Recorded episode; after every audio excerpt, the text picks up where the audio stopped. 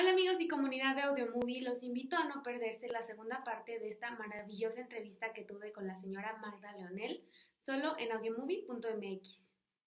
Me gustaría preguntarle, em, ¿tiene algún, bueno, ya me imagino que con tantos años de experiencia ha, grabado una infinidad de, de personajes. ¿Tiene alguno que, que sea su favorito o uno que recuerde con cariño, un cariño especial? Mira, son varios, mi amor, porque son diferentes actrices, pero todas me han aportado algo, todas, hasta las que no son buenas actrices, cuando tú a una mala actriz, tienes la obligación de mejorar tu trabajo para que ella no se vea tan mal.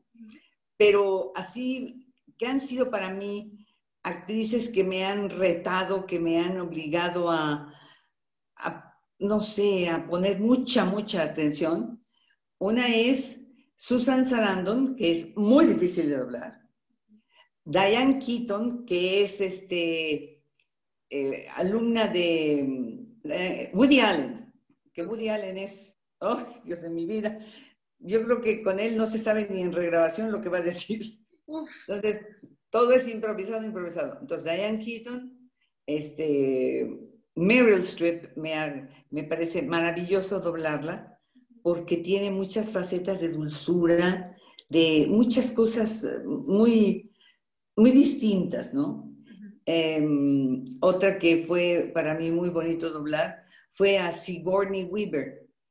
Em, se me van los nombres de las películas, pero es una mujer que puede ser muy dura y puede ser muy dulce. Y otra, Marsha Cross, en Esposas Desesperadas, la, la pelirroja una mujer que es neurótica, que es apasionada de la limpieza, pero que su exceso en, es una, fijación, la, le altera el, sistema nervioso, su hijo termina siendo alcohólico, el marido muere, en fin, todas ellas han sido para mí verdaderas escuelas, de verdad.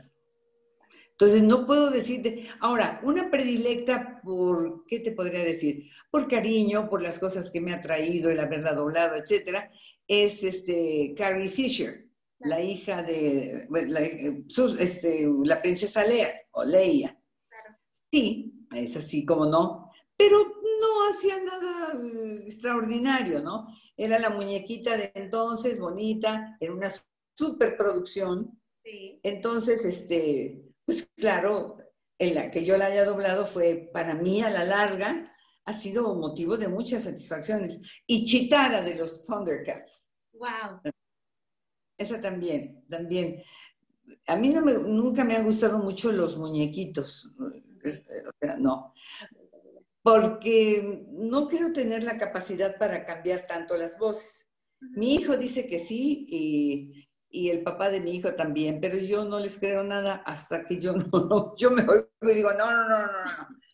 He tomado cursos de caracterización con Mario Filio, lo tomé el año pasado, antes de esta pandemia, y ahora con las clases de canto, él va a dar un, dentro de ese grupo, va a dar un curso de caracterización y lo quiero volver a tomar.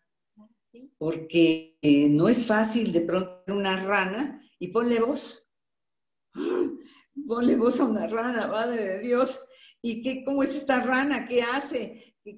es difícil, porque a una persona pues le ves los ojos, le ves eh, sus, acciones, le ves el cuerpo, eh, todo, ¿no? Sí. Pero a un sapo, a una pelota que, hablan o, o, cuando han hecho, por ejemplo, el cara de papa y todos ellos, ¿cómo le hacen para ponerle esa voz? Yo los admiro mucho.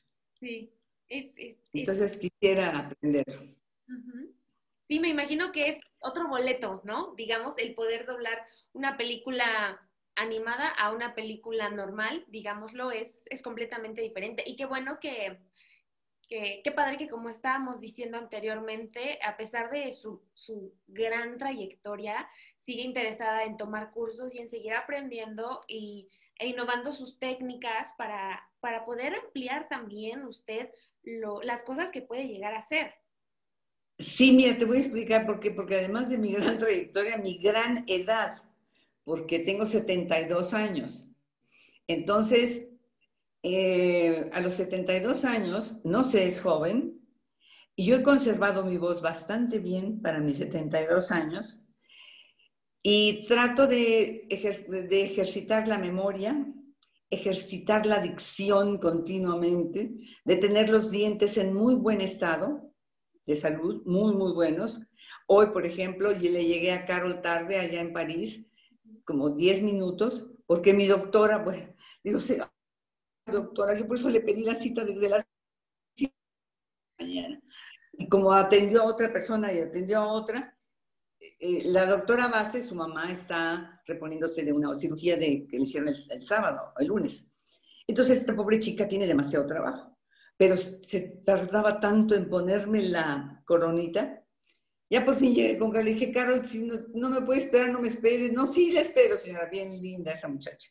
Me esperó, traté de concentrarme, pero como estaba una pieza nueva, me mordí el cachete sea, tu boca no te das cuenta de lo sensible que es hasta que la usas. Es, como cuando te cortas una uña del pie. Nunca le has hecho caso a ese dedo, pero el día que te lo lastimas, te lo ese día no puedes ni caminar. Sí, sí, exactamente. Pues eso me pasó hoy que me decía, cuidado señora, sí, sí, sí, le digo, ya sé que está sucio eso, ¿no? Ay, me mordí el cachete, bueno, pero voy, voy, ahí voy. Qué bueno, qué bueno que, bueno, a pesar de, las dificultades puede, eh, obviamente el, profesionalismo va antes, ¿no? y, pues sí. Sí, ah, y, bueno, eso es, eso es en cualquier trabajo, ¿no? Y, digno de admirar, como le estaba diciendo. Sí, hay que tratar. Y eso, mira, me lo enseñó mi mamá. Tú conoces a Carlos Becerril. Sí, sí. Carlos Becerril fue un gran amigo de mi mamá. Jugaban mucho, él tiene un humor negro terrible bueno, muy curioso, ¿no? Y mi mamá igual, eran muy ágiles. Y bueno, un día me llama Amparo Garrido, la hija, la, mamá de Clemen Larumbe, para hacer un, un, estelar. Y veo que este, estaba como mi compañero Carlos Becerril. Y me, me dice Amparito, Magda, el script está pésimo. Es comedia. Y entonces Carlitos me dice, tú sígueme. Sígueme. ¿Dónde lo voy a seguir este hombre? ¿Qué le digo? Yo voy a cambiar el texto y tú me sigues. Sí, señor. Entonces, lo que tú, yo me di, fíjate lo que te estoy diciendo porque es muy bueno para improvisar. para que lo que contestes case con lo que está en la pantalla. Claro, nos basábamos un poco al script, ¿no? Bueno, mira, empezamos a las 9 de la mañana y salimos como a las 10 de la noche. Yo tenía un dolor de cabeza. Digo, y, Amparito feliz, Carlitos Becerril muy contento. Muy bien, Magdita, qué bien, qué bueno, te felicito. Tenía yo realmente poco en doblaje, tenía como dos o tres años. Me dice, lo hiciste muy bien, qué bueno, improvisaste muy bien, bueno, adiós, adiós. Y llegué con mi mamá feliz. Digo, mamá, ¿qué crees? Ahora sí ya aprendí a doblar. Y mi mamá, una carcajada. Ay, pobrecita de ti. ¿Quiere decir que hoy empezó tu decadencia? Digo, ¿cómo mamá? El día que tú creas que lo sabes todo, que no tienes nada que aprender, ese día empieza tu decadencia. Una lección muy fuerte para mí, pero mi mamá siempre le agradezco. En cuanto teníamos la intención de subirnos a un ladrillito, nos bajaba pero rápido, nos ponía los pies en la tierra y se lo agradezco mucho. Y sí, me di cuenta de que no. Había doblado una película bien, decentemente bien, a una actriz que ni siquiera me acuerdo quién fue, con la aceptación de un gran señorón como Carlos Becerril, sobre todo hace 30 años, o casi 40, que era, si ahora es bueno, era extraordinario, de verdad extraordinario, Becerril era bárbaro. Entonces, haber trabajado con él a su altura y todo eso, pues yo me sentía soñada, ¿no? Pero también entendí que había sido una experiencia de las muchísimas que la vida estaba por reservarme y que de ninguna manera con eso podía yo decir que había aprendido a doblar.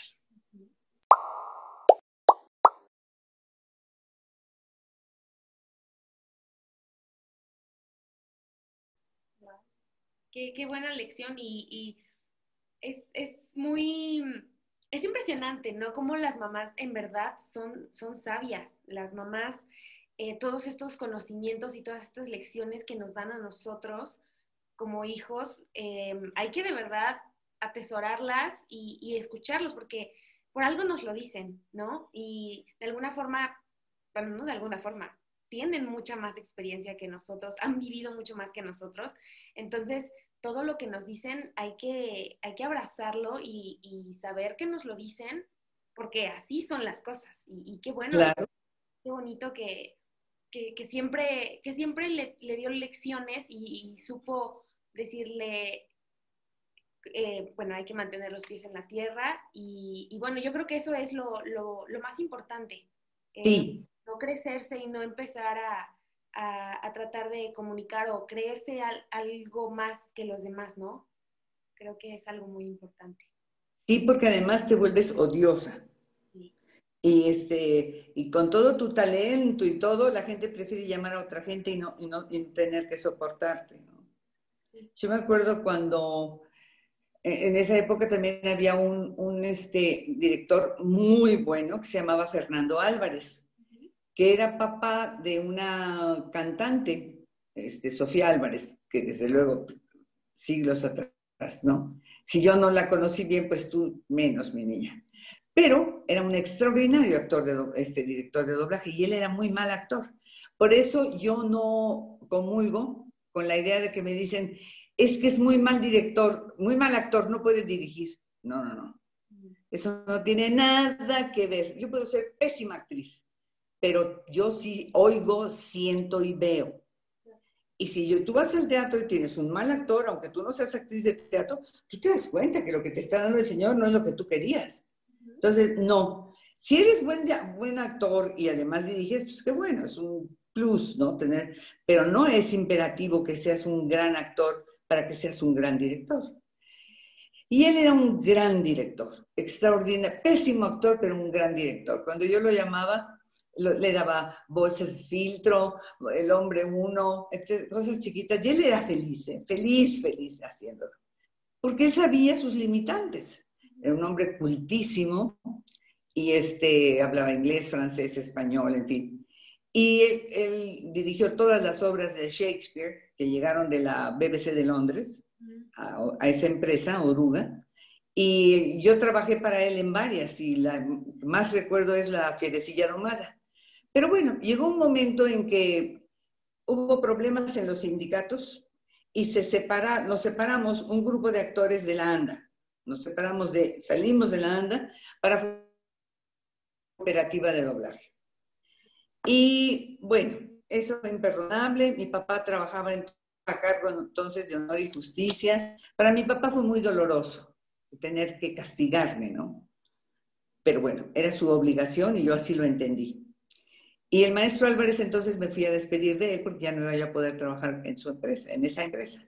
Me dice, mire Magdita, esto que no se le olvide nunca. Cuando usted esté trabajando en otra empresa, olvídese de nada, usted cumpla con el máximo y piense algo que es muy importante.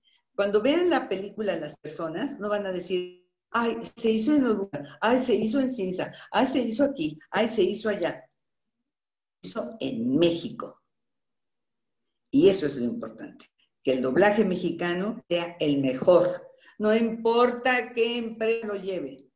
No se le olvide que, que la gente va a decir, hizo México. Y nunca se me ha olvidado. Sí, también. No importa yo trabajando. Sí, le decía que es un muy buen pues consejo, ¿no? El, saber que, que voz eh, va a ser escuchada igual y no solo aquí en México, sino en otros países de Latinoamérica. Y, pues bueno, demostrar que, los actores y actrices mexicanas de doblaje son de calidad y, que hacemos un buen trabajo, ¿no? Así es, claro, un trabajo que dignifica a tu país, dignifica a tus otros compañeros. El pasado hice una entrevista desde Argentina de tres horas y media un muchacho ciego, que lo único que, ha, podido hacer es escuchar. Entonces ha entrevistado a muchos actores de doblaje y entre ellos a mí. Con unos se tarda media hora, con otros una hora, y conmigo, con mi hijo y conmigo, por separados los dos. Tres horas y media. ¡Wow! Desde Argentina. Y dices, ay, caramba. Entonces, nosotros somos conocidos allá, pero claro que son conocidos allá. Y es lo que tú dices. No nada más me van a oír en México. Me van a oír en muy... Yo cuando fui a grabar La Guerra de las Galaxias a, a Los Ángeles, estaba en un hotel muy chiquito, muy cercano a la compañía, pero era un lugar como, como colonial y lo atendía un matrimonio de gente mayor. Y entonces estaba sola, me fui 15 días la primera vez.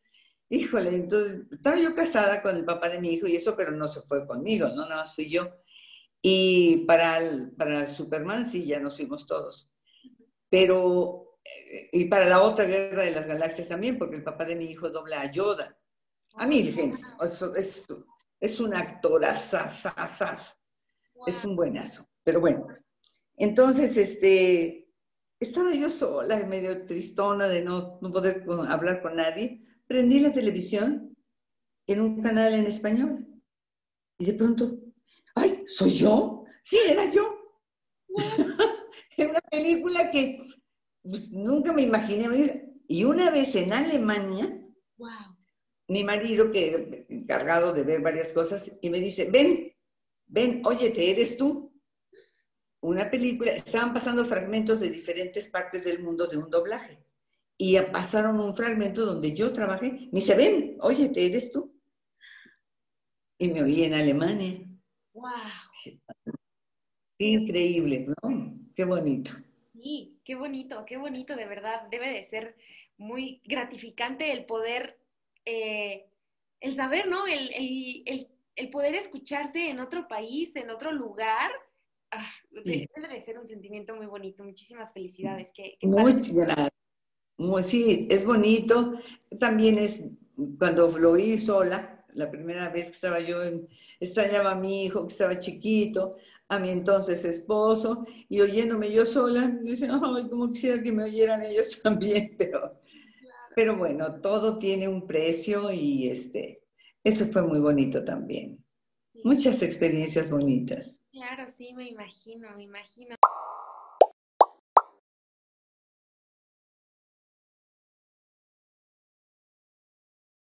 Ahora, bueno, ya que nos estaba platicando ahorita un poco sobre mm, algunas experiencias que tuvo al, doblar a la princesa Lea de, la Guerra de las Galaxias, yo quiero, eh, bueno, quiero confesarle, soy una fan, mm, no número uno, pero a mí me encanta Disney. Eh, desde pequeña crecí con Disney y pues bueno, yo al, estar haciendo un poco de investigación me, me enteré, leí que usted pudo trabajar con Disney, eh, si no me equivoco, fue la, reina Narisa en la película de Encantada. Y bueno, quisiera preguntarle cómo fue, cómo fue esa experiencia. Es una película que que bueno, yo cuando salió, yo la fui a ver al cine, de hecho, cuando se estrenó la película, y es súper bonita y me encanta y tiene un cast espectacular, canciones increíbles. Entonces me gustaría preguntarle cómo fue su experiencia al trabajar para Disney.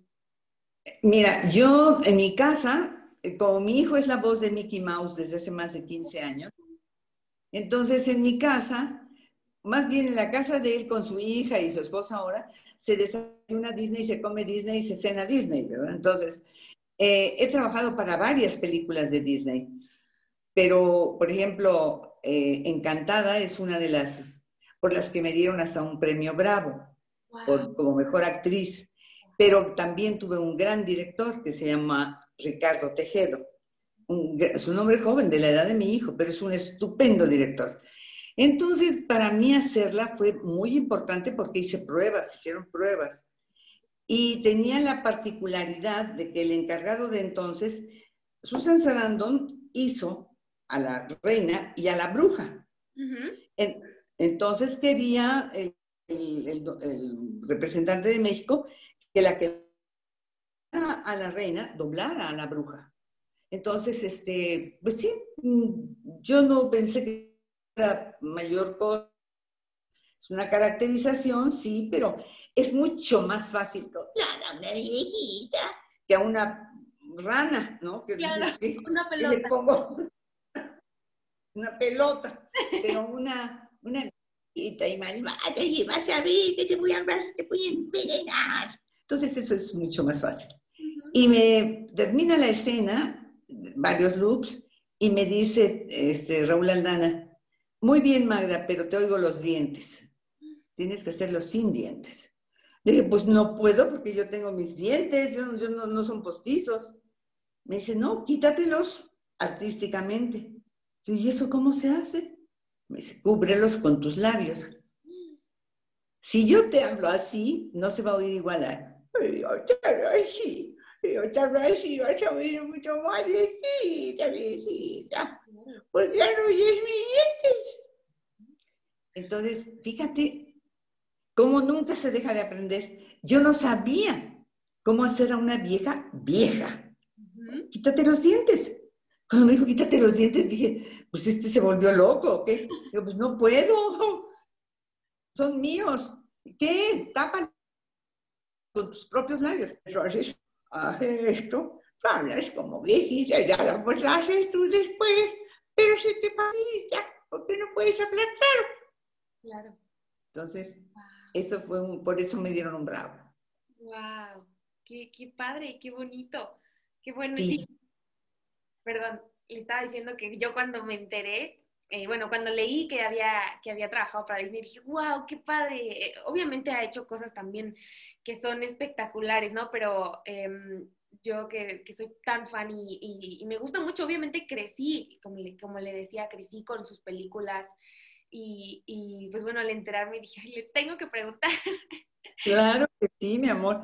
Y toda la familia, mi hijo, te digo, mi hijo, que lo llevamos su papá y yo a Disneylandia cuando tenía dos años, desde entonces él adora a Mickey Mouse y el jefe de, de, Disney aquí en México lo supo, hizo una prueba, muchos la hicieron muy bien, Dice, mamá, hubo gente que yo creo que lo hizo mejor que yo, pero me, me, escogieron a mí. Y oí, dice, no se dio cuenta el, que me escogió, que dijo, todos lo hicieron muy bien, pero el único que le puso amor al personaje es Arturo. Porque yo necesito un Mickey que quiera a Mickey, que quiera a Disney, que quiera lo que hace, porque va a ser empleado. Ay, se cortó un poquito otra vez. Entonces, sí, Arturo tiene que, trabaja para, para Disney, pues, y él no puede hacerlo en otro lugar donde no se lo autorice ni nada. Y cuando vamos a Disneylandia tiene un este, trato preferencial, claro. Sí. ¡Wow! ¡Qué bonito! ¡Qué padre! Porque here is the boss. Vengan, vengan, is the boss. Porque para ellos Mickey es el jefe, ¿no? Entonces, imagínate aquí al the boss speaking in Spanish. Bueno. claro. ¡Qué bonito! Eso es muy bonito, sí. Qué padre. Y yo le y le decía, si no te lamas bien los dientes, no vas a poder ser Mickey Mouse, ¿eh? se te van a caer y entonces ya no vas a poder ser Mickey Mouse. Y él, yo no sé si al repetir uno tanto, tanto las, las jalas, ¿no? Entonces, sí, se hizo Mickey Mouse y tiene más de 15 años doblándolo. Y Dios permite que sean muchos más. Claro que sí, claro que sí van a ser. Qué padre, qué padre, porque es, pues sí, como estaba diciéndonos usted, el, jefe, ¿no? Es Mickey.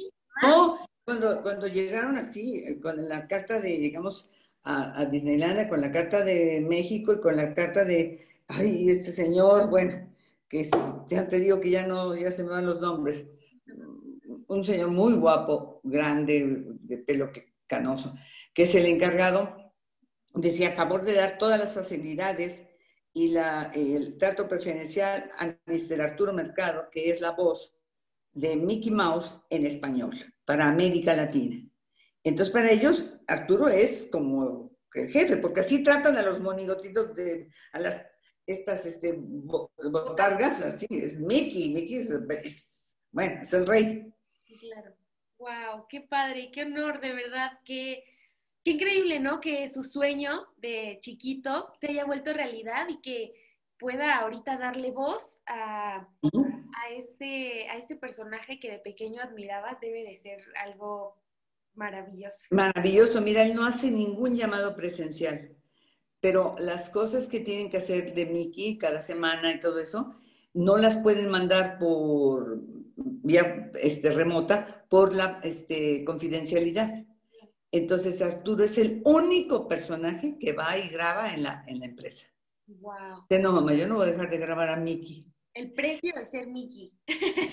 sí, sí, y claro, allí también es una empresa, DNA es una empresa muy cuidadosa de su gente y todo. Hacen muy pocas cosas presenciales, ¿no? Pero Mickey sí tiene que ser presencial. Y Arturo va. ¿Cómo de que no? Wow. Qué bonito. Qué padre. Qué padre experiencia, qué bonita anécdota.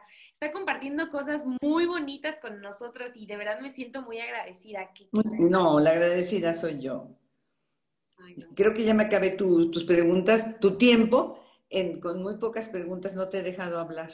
No, no, no, para nada. Para mí mejor el poder escucharlas, sus anécdotas y y bueno, al final de cuentas también está transmitiéndome a mí y a las personas que escuchan esta entrevista sus conocimientos y, bueno, todas estas, todas estas lecciones que usted aprendió, ha aprendido a lo largo de su vida, yo espero que, se nos queden también a nosotros, ¿no? El, siempre tener ganas de aprender, el no perder los pies del, del, suelo, el, el, ser dedicado a lo que haces, el encontrar tu vocación. Y, sí y pues bueno, eh, de verdad, em, ahora eh, me gustaría eh, que nos platicara em, cuál fue su primer papel. Hace ratito estábamos platicando y nos dijo que, em, que empezó con muchos chiquitos y que al año le dieron su, estelar. Entonces me gustaría preguntarle, digamos que dentro de esta pregunta, dos, ¿cuál fue su primer papel o el primer papel que usted recuerda? ¿Y cuál fue este protagónico que, obtuvo que, su mamá le dijo, no, no creo que lo logres y lo logró? Ay, mi amor, son tantas las películas, tantas las que he doblado, tantas las que he dirigido, que no me acuerdo, no me acuerdo, no, no te podría decir que eh, en general hice muy, muy pocas veces papeles chiquitos.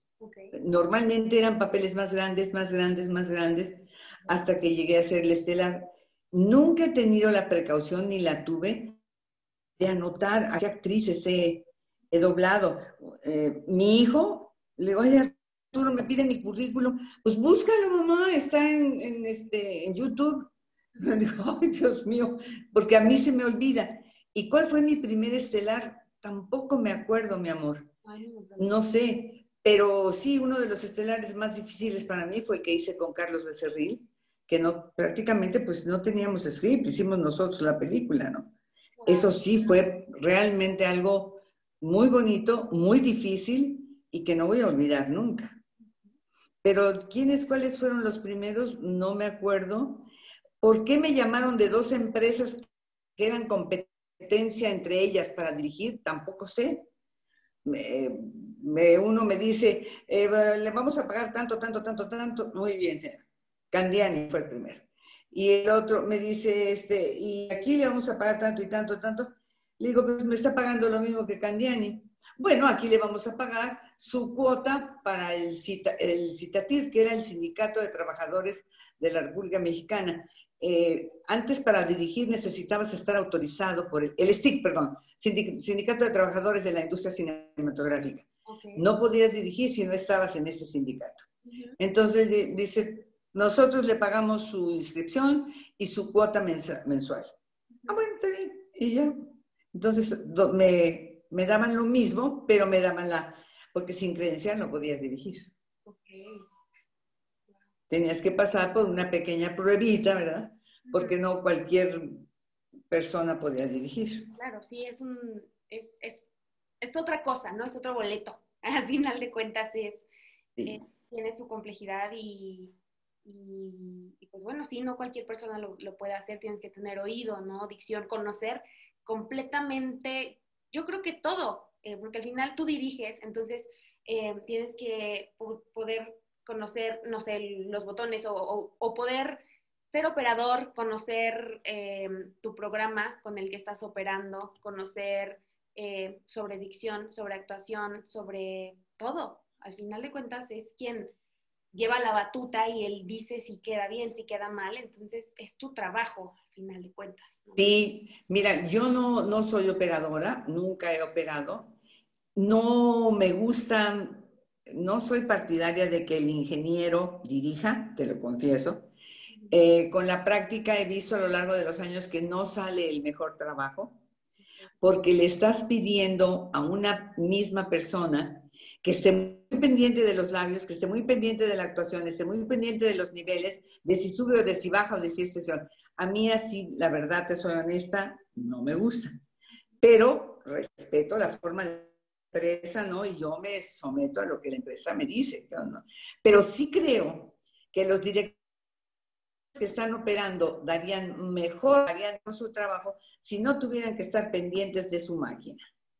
Este, en México no, nadie, nadie se autograba. Todos son ingenieros de sonido dedicados exclusivamente a grabar. Y el director está este, dedicado exclusivamente a dirigir. Entonces, pero bueno, a la tierra que fueres, haz lo que vieres, ¿no? Entonces, yo ahora tengo que aprender Pro Tools para, cuando grabe en mi casa, poder mandar mis diálogos limpios. Aunque yo me dirija, mandarme como mi hijo lo hace. Mandas tus textos, si ya lo vas a mandar, para que el que te recibe el material no tenga que estar limpiando, alargando, cortando, haciendo y tornando. Para eso sí, me parece muy, útil. Pero Arturo se graba solo, cuando se tiene que grabar solo, y después vuelve a pasar por sus diálogos y si están cortos los vuelve a hacer, o vamos, le lleva mucho más tiempo, mucho más tiempo, no es tan fácil, porque te digo, al, al estarte dirigiendo, algo estás descuidando. Pero si hay algún actor que director, que sea muy buen ingeniero, bienvenido, mis respetos. Pero a mí no me gustaría hacer. Sí, les decía que al final de cuentas está haciendo el trabajo de dos personas, ¿no? El de dirigir y operar. Entonces es... Dirigir y operar y, y para dirigir y operar una superproducción, por ejemplo, no es lo mismo, creo yo, que grabar una novela. Cuidar gritos, cuidar, pero cuida eh, presencia, da distancias, distintas distancias. Eh, no pare, o sea, no, no puedes, mm, ¿qué te podría decir? Yo no puedo estar parada en el mismo lugar si estoy haciendo una, eh, una actuación que va, que va en diferentes formas, están planteada en diferentes este, este, lugares. Entonces, por ejemplo, hay veces que te piden hacer, acercarte para hacer un close-up, luego para hacerte un medium shot y luego un long shot, aunque la máquina lo pueda hacer. La máquina lo puede hacer porque las máquinas son buenísimas y están a la altura de, lo mejor, pero nunca es como lo que lo haga la persona. Pero te digo, cada, cada lugar, uno debe respetar y aceptar las cosas. A la tierra que fueres, haz lo que vieres, ¿no? Entonces, yo no me considero con la capacidad suficiente para trabajar rápido y bien, haciendo las dos cosas rápido y bien, no cometer errores gramaticales, todas las labiales en su lugar, todas las eh, eh, consonantes en su lugar, pero no es la única labial, está, dando como 10, 12 golpes en cada, entre frase y frase, y, este, y muchas veces por la premura cuidamos la primer labial, la última labial, o, pero hay que cuidarlas todas, todas todas las que van en medio, todas las que van en medio, donde no hay labial, donde sí hay labial, y eso no es fácil para una sola persona. Sí, sí, yo los, los admiro mucho. A los que hacen ese trabajo los dos, y no me gustaría hacerlo, porque no soy tan buena como ellos.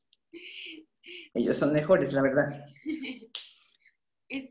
sí, me imagino que debe de ser muy complicado, ¿no? Este, es muy complicado. Y el resultado no sabría yo juzgarlo porque no lo he podido palpar ni ver, ¿no? Pero sí me he podido dar cuenta de que, por ejemplo, hoy que estaba grabando, le decía, ¿me permites cambiar esto por esto? Sí, ah, conmigo son muy tolerantes y muy respetuosos los directores. Digo, mira, voy a invertir la frase porque las labiales están al final y nada más estamos cubriendo la primera.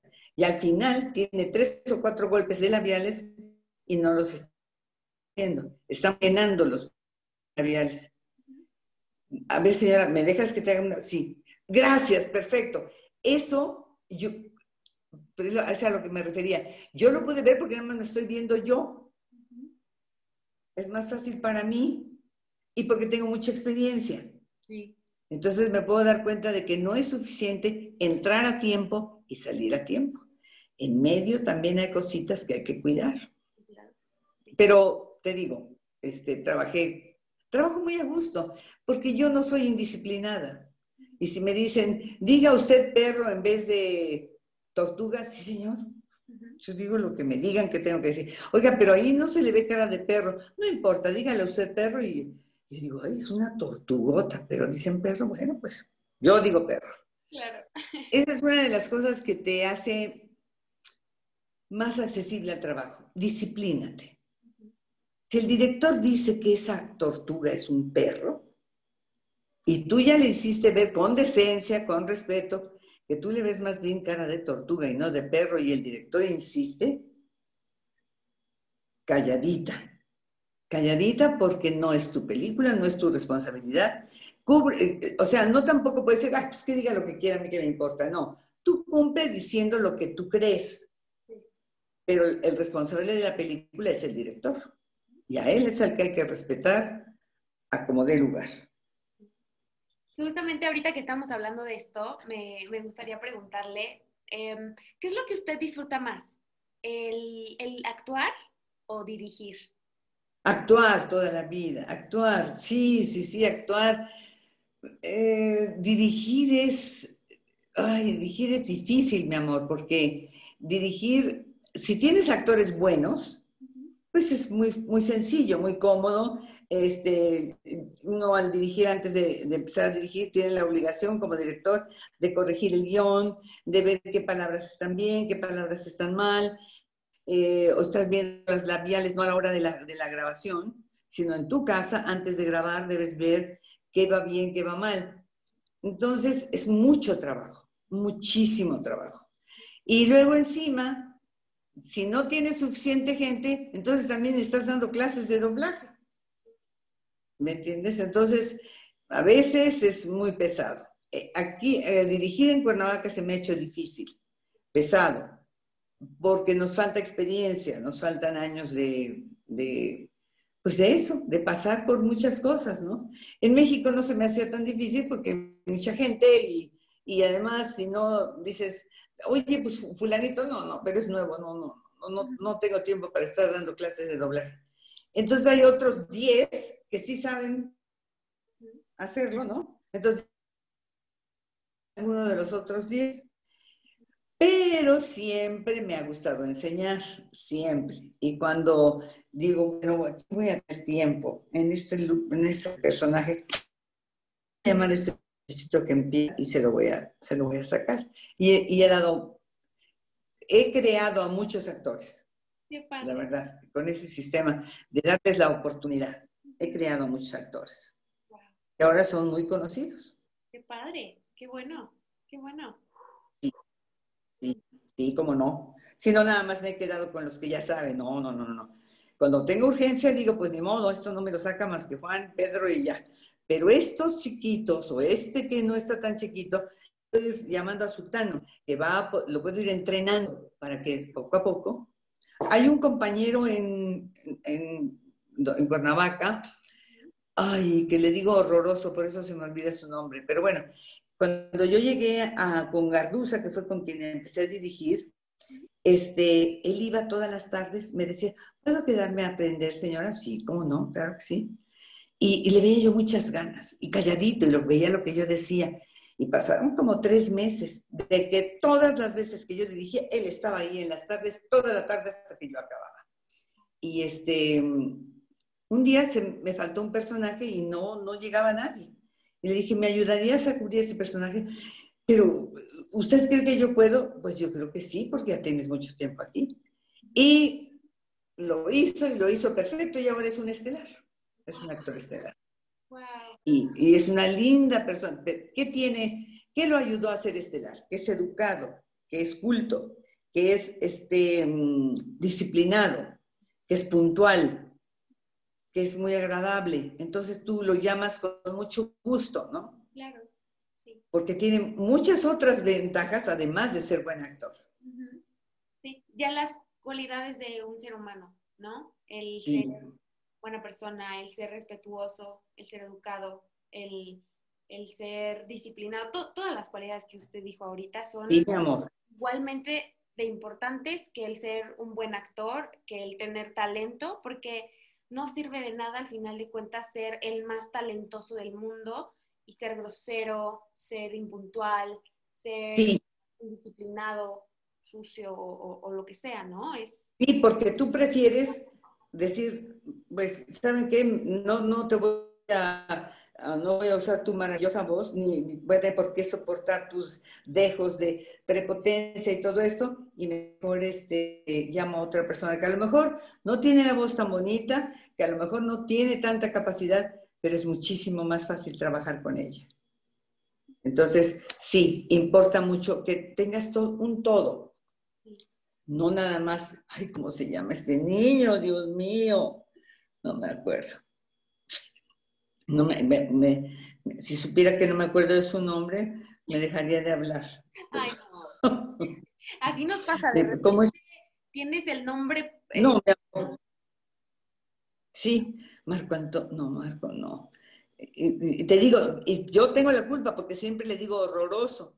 Entonces, ¿cómo estás horroroso? Bien, señora Magda, bien, ¿cómo está? Él es um, eh, químico, además de actor. Entonces, este, pues, sabe muchas otras cosas, ¿no? Pero te digo, es un placer trabajar con ese chico. No, ay, Dios mío, y nomás no, no lo encuentro aquí en mí. Bueno, pues ni modo. Qué lástima, me da mucha lástima no haberme acordado de su nombre porque es un muchacho encantador, encantador. Ni modo, perdón. No, no, no se preocupe, no se preocupe. Ahora, eh, bueno, ya para, para finalizar nuestra entrevista y esta, creo que hemos pasado por una, por una, eh, es que se me, se me, fue la palabra, una montaña rusa de emociones. Sí, sí. Tenido una plática padrísima, eh, hemos hablado de todo y de verdad agradezco mucho el tiempo y todas las anécdotas que compartió conmigo y con todas las personas que van a...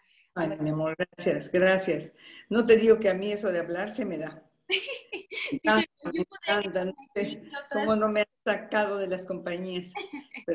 Ahora, eh, bueno, ya que platicamos un poco sobre todas estas personas a las que usted ha, tenido la oportunidad de enseñarles, em, quisiera preguntarle por último si usted tiene algún consejo que, le podría dar a todos estos jóvenes y personas que sueñan con, ser parte de este mundo del doblaje, ¿no? Que es tan bonito, lleno de oportunidades y anécdotas. ¿Qué, es lo que usted les aconsejaría? Mira, yo les aconsejaría como, mira, como número uno, eh, ser humildes, llegar y sentir, tengo ganas de aprender este sistema, ¿cómo lo voy a aprender? Pues como me diga la persona quien me esté dando clase, no importa de qué sea, eh, si es canto, si es doblaje, lo que sea, ser muy, muy, muy disciplinado, muy observador, ver, porque cuando, por ejemplo, una vez un muchacho, este, digo, oye, ¿qué viniste a hacer sala? Sí.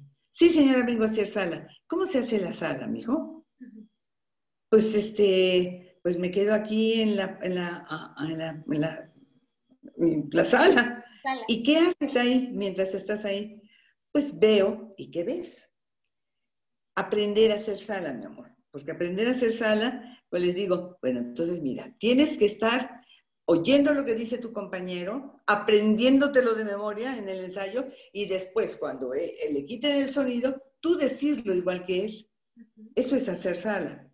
Tratar de aprender de todas las personas que les den este consejos, de todo el mundo que les dé consejos, no sentirse los más capaces y que después ya no te puedan hablar porque tú ya eres intocable y este, nunca poner en tela de juicio lo que te dice tu director. Estás tarde. ¿En dónde? Ah, no te, uy, no, conmigo yo que tengo un carácter que bueno. Ay, no, mi vida, a mí que no se les ocurra preguntarme en dónde, porque, porque les digo en dónde. Entonces, eh, ¿dónde? Aquí, aquí y aquí. Y te callas y a mí no me vuelves a preguntar. Si yo digo que está tarde, está tarde, señor. Entonces, no soy con la, ¿qué podría decirte? Con la falta de respeto, con la indisciplina, no soy nada. Si tú te tardas en poner un loop porque se te, te cuesta trabajo, porque no puedes, yo lo estoy viendo, en mí vas a tener a la más grande aliada. Te voy a ayudar todo lo que yo pueda, pero que yo vea tu voluntad.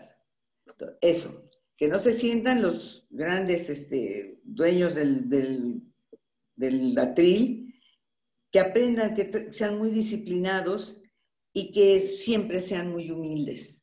No importa cuántos años tengas en esto, mi amor, siempre estás aprendiendo. Y siempre será muchísimo más grato tratar con una persona sencilla, amable, disciplinada, que con una diva que, ok, lo hace muy bien, pero es insoportable su trato. Eso es lo que yo creo que, que sería lo mejor. Sí, pues muchas gracias, muchas gracias por estos consejos que, que, bueno, a lo largo de la plática ya los habíamos mencionado de alguna forma. Y, sí. pues bueno, no queda más que agradecerle por, por este tiempo que, le dedicó a Audio Movie y, y a mí y a las personas que nos están viendo, Gracias. Pues bueno, muchísimas gracias. Eh, no, no, no tienes nada que agradecer cuando te gustes, cuando yo te pueda hacer útil en algún otro momento. Por favor, no dudes en llamarme o en preguntarme. Para mí será un placer, porque es un trabajo que adoro y que quisiera que mucha gente lo aprendiera y lo aprendiera bien, le tomara cariño, le tomara respeto, para seguir la frase de aquel maestro que tuve, ¿no? Que no se nos olvide que lo que ven las personas en pantalla no saben dónde se dobló. Lo único que sí saben por el acento es que se dobló en México. Y eso es el orgullo que nos debe hacerse. Aldo Ramírez, ya me acordé. Ah, Aldo Ramírez. Le iba a decir, cuando dijo que es químico, dije, se me hace que es Aldo. Pero no le voy a decir nada porque pues qué vergüenza, ¿no? ¿Qué tal si no es él? Pero lo conozco y sí, es un, es un chico muy lindo, muy, muy, muy lindo. Pero de, y, le y, este, y me dice la otra vez, nunca se le vaya a olvidar, señora Magda, que usted es mi madrina.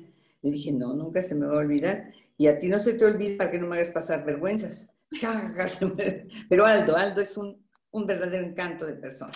Sí, verdadero. Muy, muy, muy bonita. Habla muy bien una voz muy bonita, es muy educado, muy disciplinado y es buen actor. Y lo que le pongas lo hace. Y si le das a una persona más grande, baja la voz. Y si le das a una persona más, más, joven, adelgaza la voz. Eh, eh, eh, es actor por, de nacimiento. Qué bonito. Qué bonito. Pues bueno, muchísimas gracias. gracias a ti, Camila. Eh, gracias por dedicarle su, tiempo a Audio Movie. Recuerden que mi nombre es Camila Gama y fue un honor para mí el poder compartir este tiempo con usted. Muchas gracias. Muchísimas gracias. La agradecida soy yo, de verdad. Gracias, que Dios te colme de bendiciones y que seas muy exitosa en todo lo que hagas. Muchísimas gracias.